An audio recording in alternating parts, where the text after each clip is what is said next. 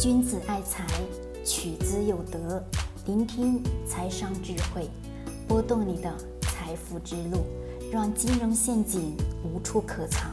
大家好，欢迎收听财德商学线上音频课。接下来有请贺老师的分享。好了，各位，我们今天来讲讲为什么银行的理财产品收益那么低。好，我跟各位去讲一讲这个银行的理财产品所发行过程当中一些。简单而基础的结构，可能我们多数的人会去选择银行的理财产品，但多数人他根本不知道银行产品的理财收益为什么会变得那么低。其实本质上，银行产品所发展出来的这些理财型的产品本身收益是很高的，但是呢，多数的都已经是被银行自己给吃掉了，这是普遍所存在的基础现象，在背后呢。有一家公司，这个公司的名字叫信托，统称为信托吧，我们把它称之为机构，不能叫公司，叫机构。那么信托这个公司，信托机构，它干的所有的事情，都是在我们市面上能看到的所有的金融业务，它都能去干，并且它的权力要比所有的金融机构多的要大，但是独立而存在的，它可以干银行的事情，也可以干很多很多其他的。金融机构或者说金融公司所能做的业务，它都能去做，这是信托公司的非常强大的一种权利。这个为什么去讲讲这个信托的基本权利呢？各位可以去追溯到我们往前去走，以及在金融发展史的过程当中，你们能明显的去看到以及历史的相关记录，你发现信托的它的基本功能啊，真的非常非常的强大。那么，在我们普遍的银行的理财产品当中，其实有多数的，它的理财产品都是来自于信托公司所买卖的，其实所卖给银行机构的，卖给银行，银行呢再把这些产品，把信托卖过来的产品转换成什么？转换成咱们普通老百姓所能买得到的银行的理财型的基金，懂吗？买成理财型的类似的这种基金，一般情况下呢，信托。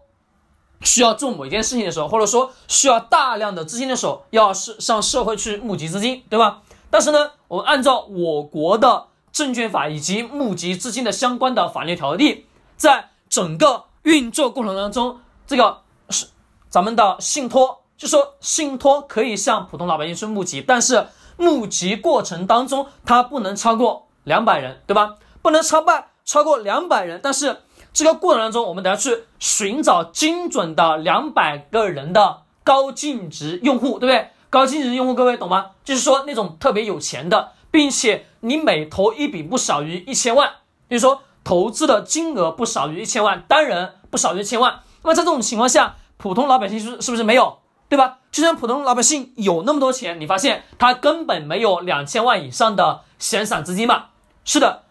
普通老百姓需要生活。那么这个时候呢？信托公司会做一件事情，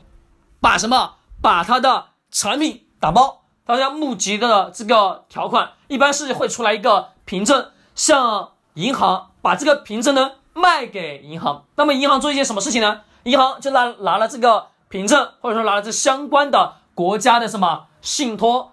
国家的信托这个公司的这个要向社会去募集资金的这么一种凭证，或者说相关的那个呃叫什么叫项目的。条款吧，或者说批的条件等等的一系列相关的手手续。那么拿了这些手续之后呢，银行就会把这些东西、把这些资料包装成什么？咱们的基金型的产品，也就是我们能看到的，在市面上能买得到、去银行所能见到的所有的什么理财类型的产品。但是买卖的这个过程当中，各位，信托公司把这项募集资金的这种条件给了什么银行？那么银行相当于是在募集的过程中，它只有什么一家，就是代表银行的吧？银行就是一个人，它是没有超过什么两百个人以上。那么是是是在法律的风险上是干嘛啦？进行了规避。那么这种情况下，银行拿了这些钱去向普通老百姓去募集，一般信托公司给到的，给到咱们的银行的那个收益啊，一般都是百分之十，一般通常情况是百分之十，可能会有更高，或者说又稍微低一点。那么百分之十的情况下，各位，我们能看到的变成了我们现在的市面上所发行的这些基金也就是百分之六，对吧？有可能多数的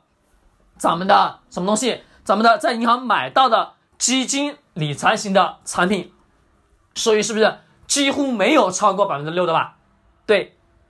很多很多都是如此。因为信托呢，它本身是不能向那么多人去募集，况且它也没有那么多高净值人群去帮他募集资金，两百人以内去募集到庞大的资金是非常有困难的。因为在那个圈层内，的确有钱人是多，但是多数的有钱人会在那个圈层可能会有各种各样的事情，对不对？那么相对来说，像普通老百姓去募集资金，一人几百上千万的资金，是不是几乎就能一下的募集过来？而且银行属于什么正规的金融机构，那么有相关的法律条款批文等等的一系列，普通老百姓是不是更信任银行啊？是的。那么本身我们能看到，到我们那个眼前的时候，那个收益是变得非常非常低了吧？那么中间的收益几乎全部都是银行所挣出来，这是一定的，懂吗？所以说我们能看到了，为什么说咱们银行的理财产品收益为什么会变得这么低的根本原因就在这里，因为当中说白了，我们讲一句不好听的话，叫吃人家已经吃剩下的，就是没有多大的意义了。呃，慢慢的，慢慢，现在我们随着时代的推移，随着时代的进步，我们多数人很少会去选择什么银行的理财产品。是我个人建议，如果当你有很大的一个资金的情况下，当你根本不懂投资的情况下，其实我只建议你干嘛？把钱存银行就好了，或者说买银行的固定的什么固定的理财产品的固定收益的这些理财产品是可以的，因为它背后都是什么国家的那个信托公司，国有的信信托公司。它失信的可能性要非常非常小，那么在这种情况下，你的资金呢有了极大性的保障，银行也不可能跑路嘛，对不对？因为国有银行不可能让它倒闭的，这是最基础的一些呃法律，不能叫法律常识吧，叫基础的常识。好，各位，我把这个跟各位去讲清楚啊。那么我们在